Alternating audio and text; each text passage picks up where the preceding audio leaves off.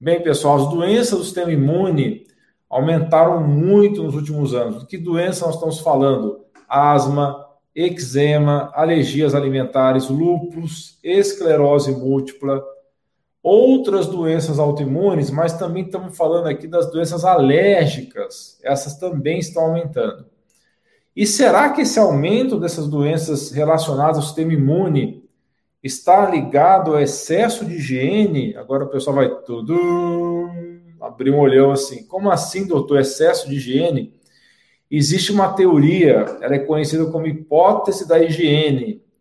Ela é defendida desde 2009 e ela foi desenvolvida pelo Dr. Jim McCarroll, que é o diretor do Centro Sandler para a Pesquisa de Doenças Parasitárias. Então, esse tal de Dr.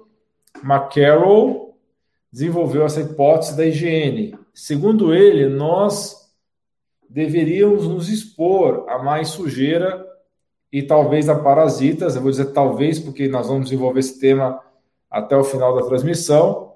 Então, essa exposição a sujeira e parasitas poderia ser uma solução para prevenir doenças alérgicas e autoimunes. Pô, então o doutor ficou louco, tá querendo que eu fique mexendo com sujeira e com parasita. Mas calma, não é bem assim. Vamos falar mais a respeito disso. Vamos desenvolver esse tema aqui. De acordo com as explicações desse pesquisador, em áreas rurais, onde as crianças são naturalmente infectadas logo cedo por parasitas, ou em países em desenvolvimento, né, que não tem tanto acesso à higiene, doenças como a asma são praticamente desconhecidas. Agora, tem autores que questionam isso, tá? Tem autores que não concordam com essa colocação que asma não existe com tanta frequência em áreas rurais ou áreas que não tem tanta higiene. Enquanto isso, os casos de doenças autoimunes, os casos de alergias estão aumentando muito nas áreas urbanas. Ou seja, nas regiões que vocês estão tendo mais contato com higiene, nas, nas regiões menos sujas. Os pesquisadores começaram a perceber que parte da resposta imunológica que as pessoas têm evoluiu para matar os parasitas, e essa mesma resposta imunológica é a que causa alergia sazonal, que é aquela alergia da primavera, doença de Crohn, asma, outras doenças do tipo autoimune. Então, essa é uma teoria que eu estou dividindo aqui com vocês, e não é nenhum tipo de certeza que essa teoria, que essa hipótese seja verdade. Estou colocando aqui para vocês entenderem, e eu vou tirar no final uma conclusão prática para a sua vida do dia a dia com o conteúdo dessa live. Tá? Então não é só blá blá blá científico, nós vamos chegar a uma conclusão, nós vamos passar para uma recomendação prática para vocês. Então essa hipótese da higiene tem ganhado proeminência nos últimos anos.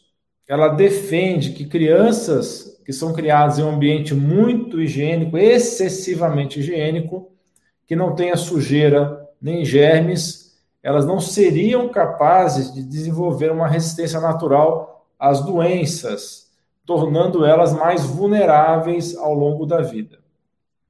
Embora essa hipótese da higiene simplesmente afirme que a exposição a múltiplos organismos vai fortalecer o seu sistema imune, a ciência está descobrindo que a realidade é mais complicada, o buraco está mais embaixo, tá? Então não é sai por aí pegando parasita nem sujeira.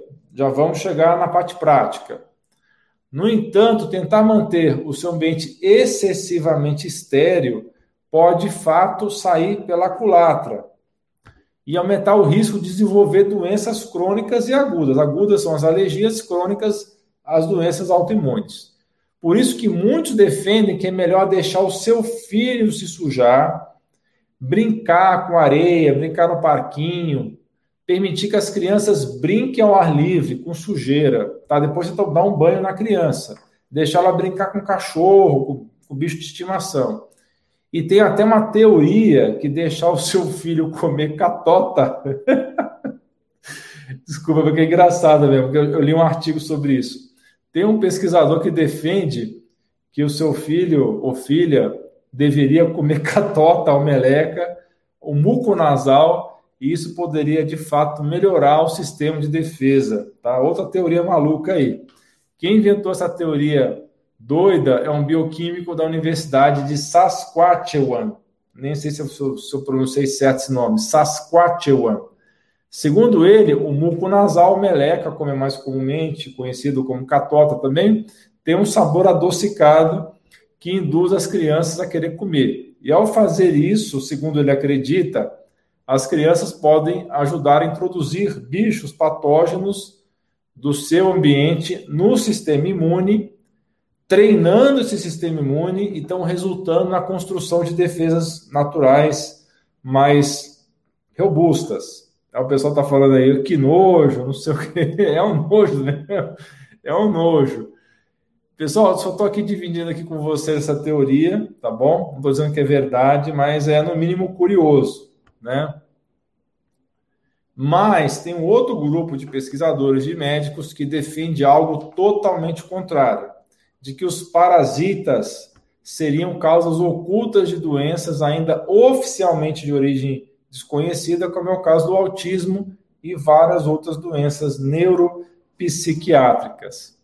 Então, quem teria razão? O pessoal que defende que você deveria se infectar no começo da vida com alguns bichos para pegar resistência, ou o pessoal que defende que os parasitas são apenas fonte de doença e tem que ser combatido a todo custo, tá?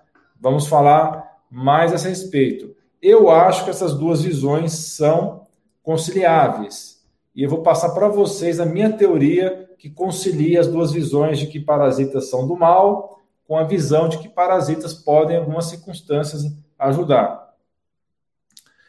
Então acompanhe esse vídeo até o final para entender isso melhor. Então, voltando à hipótese da higiene, o seu sistema imune ele é composto de dois grupos principais de glóbulos brancos ou linfócitos que trabalham juntos para proteger.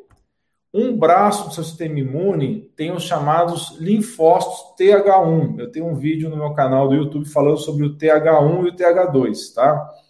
Então, o TH1 ele vai direcionar um ataque às células infectadas do seu corpo. Tem célula infectada, vai lá o linfócito TH1 atacar. Para contrabalançar isso, tem um sistema, o outro braço do sistema imunológico, que ataca os invasores ainda mais cedo, antes de entrar na célula. E esse sistema produz anticorpos que vão bloquear os micróbios perigosos e impedir eles de invadir as células. Então, o TH2 já vai atuar quando já está invadido a célula, o TH1 vai prevenir essa invasão. Então, essa última estratégia do TH1 usa uma variedade diferente de glóbulos brancos, de linfócitos, TH2. Então, TH1 dentro da célula, TH2 fora da célula. Porém, o sistema TH2 também é responsável por reações alérgicas a organismos estranhos. No nascimento, o sistema imune de uma criança parece depender principalmente do TH2. Então, o bebezinho nasceu, o que ele vai ter mais envolvido são os anticorpos do sistema TH2.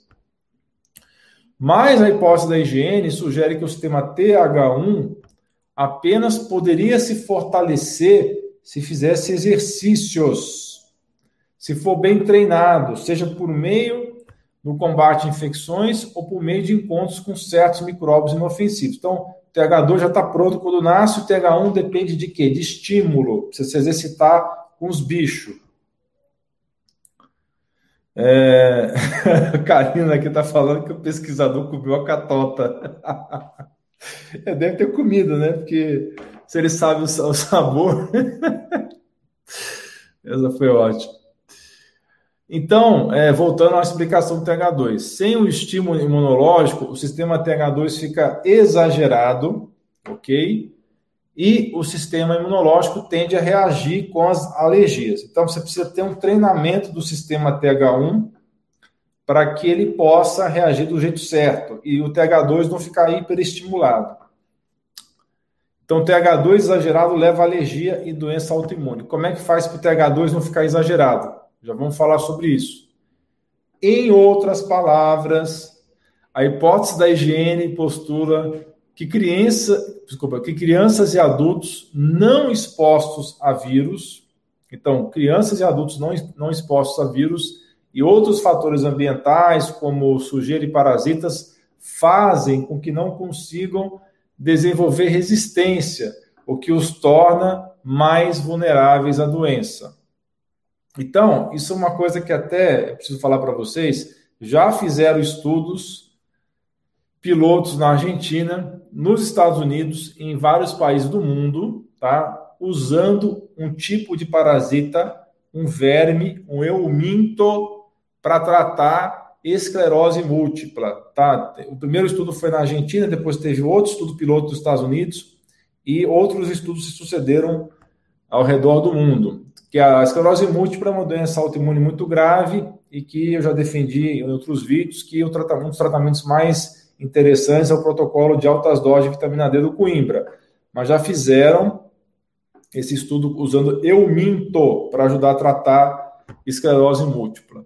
Mas isso ainda está no terreno da hipótese, porque esses estudos que foram feitos ainda não chegaram num patamar que você possa utilizar isso na prática clínica. Embora certas infecções parasitárias possam ser promissoras, vamos lá, algumas infecções parasitárias controladas podem ser promissoras no tratamento de doenças. Por enquanto, isso está no terreno da especulação científica, dos estudos. Isso não é uma carta branca para sair por aí e se infectando com um monte de bicho, de parasita, ok? Então, ninguém vai sair por aí pegando parasita só porque eu falei isso. As infecções parasitárias são responsáveis por milhões de mortes em todo o mundo. Isso é fato. Ok? Todos os anos, milhões de mortes.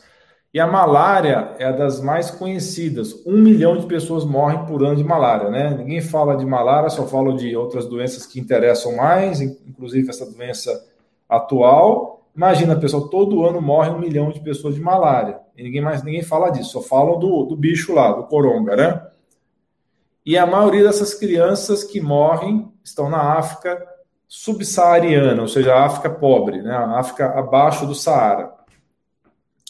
Além disso, as doenças tropicais que são frequentemente negligenciadas, como filariose, muito na África também, tem no Brasil também, oncocercose, e verme da Guiné matam cerca de 500 mil pessoas todo ano, principalmente nas áreas rurais de baixa renda. E mesmo em países desenvolvidos, os parasitas podem contribuir para as doenças como o síndrome do intestino irritável e outros problemas digestivos, e possivelmente até câncer. Então, nesse momento, eu gostaria de detalhar agora algumas informações importantes para esclarecer melhor essa questão para vocês, porque nesse momento você deve estar confuso, porque eu falei um lado e falei o outro lado.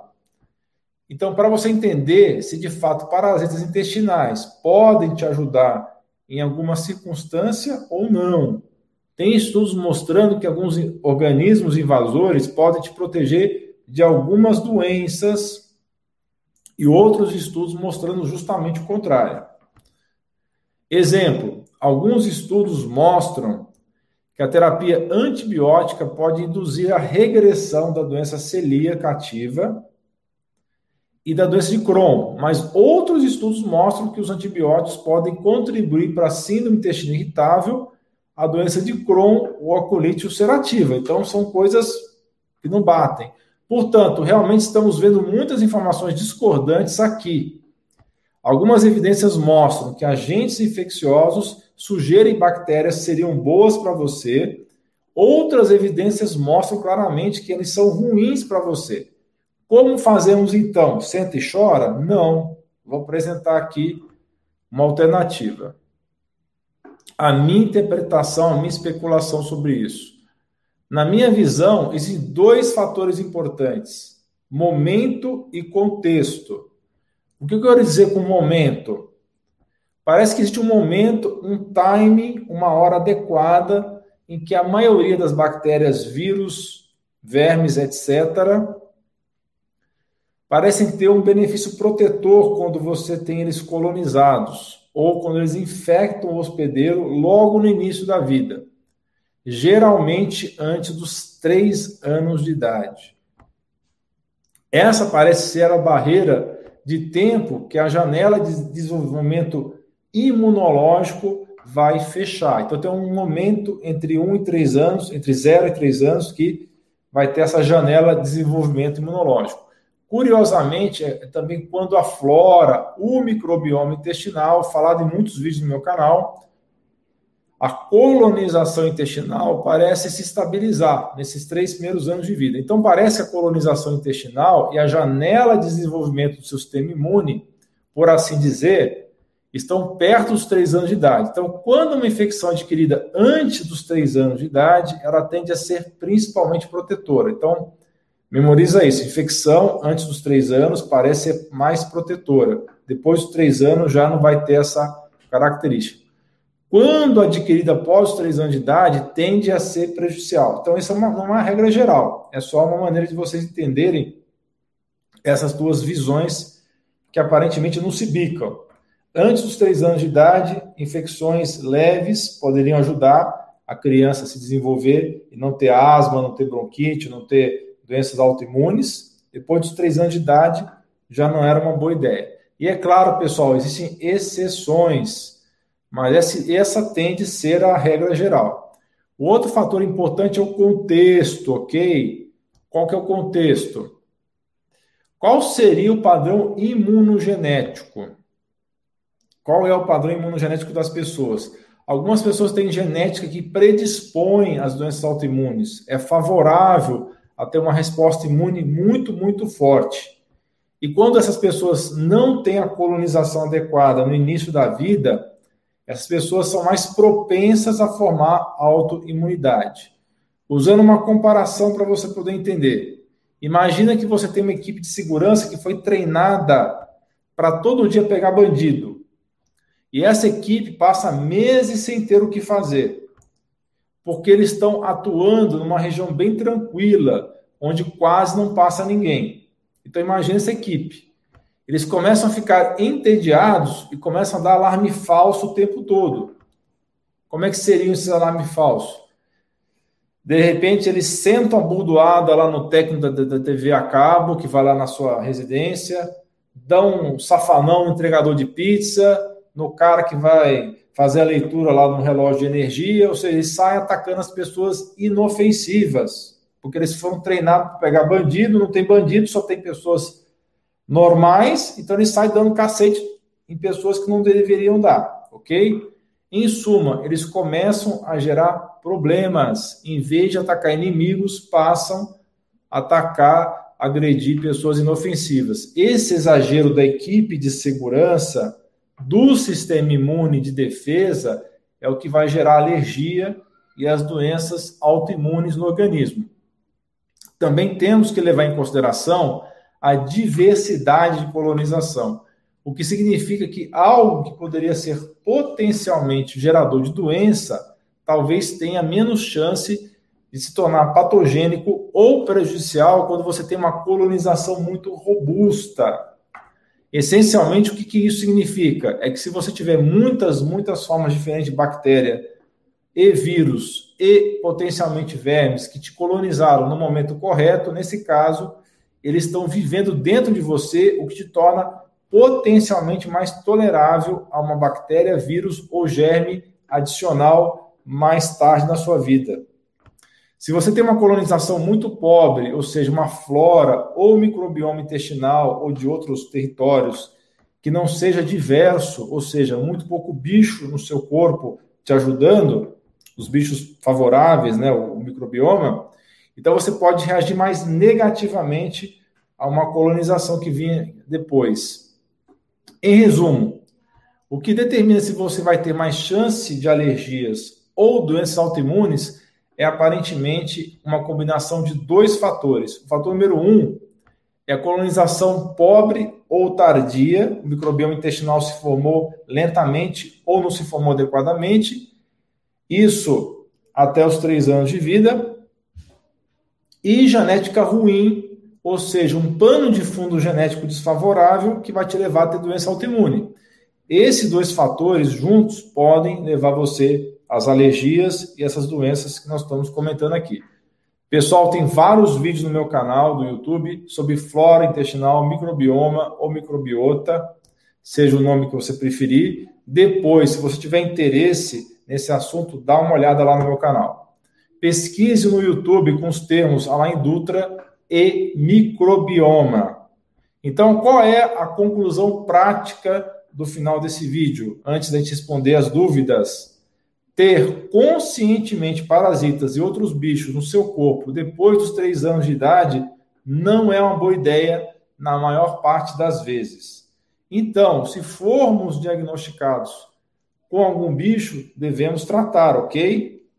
Mas deixe os seus filhos pequenos brincarem, os seus filhos com menos de 3 anos de idade, mexer com animal de estimação, brincar no chão, com terra, com areia. Deixe o sistema imune dessa criança ser treinado para o sistema de defesa dele não ficar maluco e sair atacando todo mundo, ok? Então, os primeiros anos de vida, deixa a criança se expor à sujeira, ok? No entanto, muita atenção. Qualquer sintoma intestinal deve ter o agente infeccioso investigado e tratado. Mas, se você puder evitar, use aqui o bom senso, pessoal, assim como orientação médica adequada. Não faça as coisas sozinho. Se você puder evitar antibióticos, especialmente antibióticos, não antiparasitários, antes dos três anos de idade, você estará ajudando a prevenir alergias e doenças autoimunes. E qual seria a alternativa a esses remédios? Tente usar agentes naturais, como é o caso do cranberry, aquela frutinha cranberry que tem concentrado e tem suco dessa fruta, tem, tem chá também, para infecção urinária. Recentemente eu tratei minha filha com cranberry, ela teve infecção urinária, eu tratei ela com cranberry com sucesso ela tem seis anos de idade, e tente usar quanto possível tintura de cravo, artemisia, orégano para tratar parasitas. Mas se você ficar dúvida, se tiver dúvida, se você ficar inseguro, não intitubeie.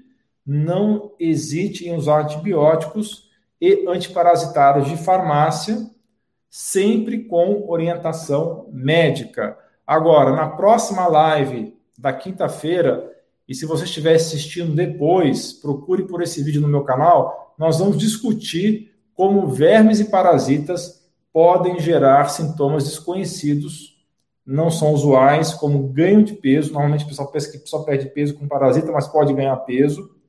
Estresse, alergias alimentares, insônia, entre outros sintomas estranhos.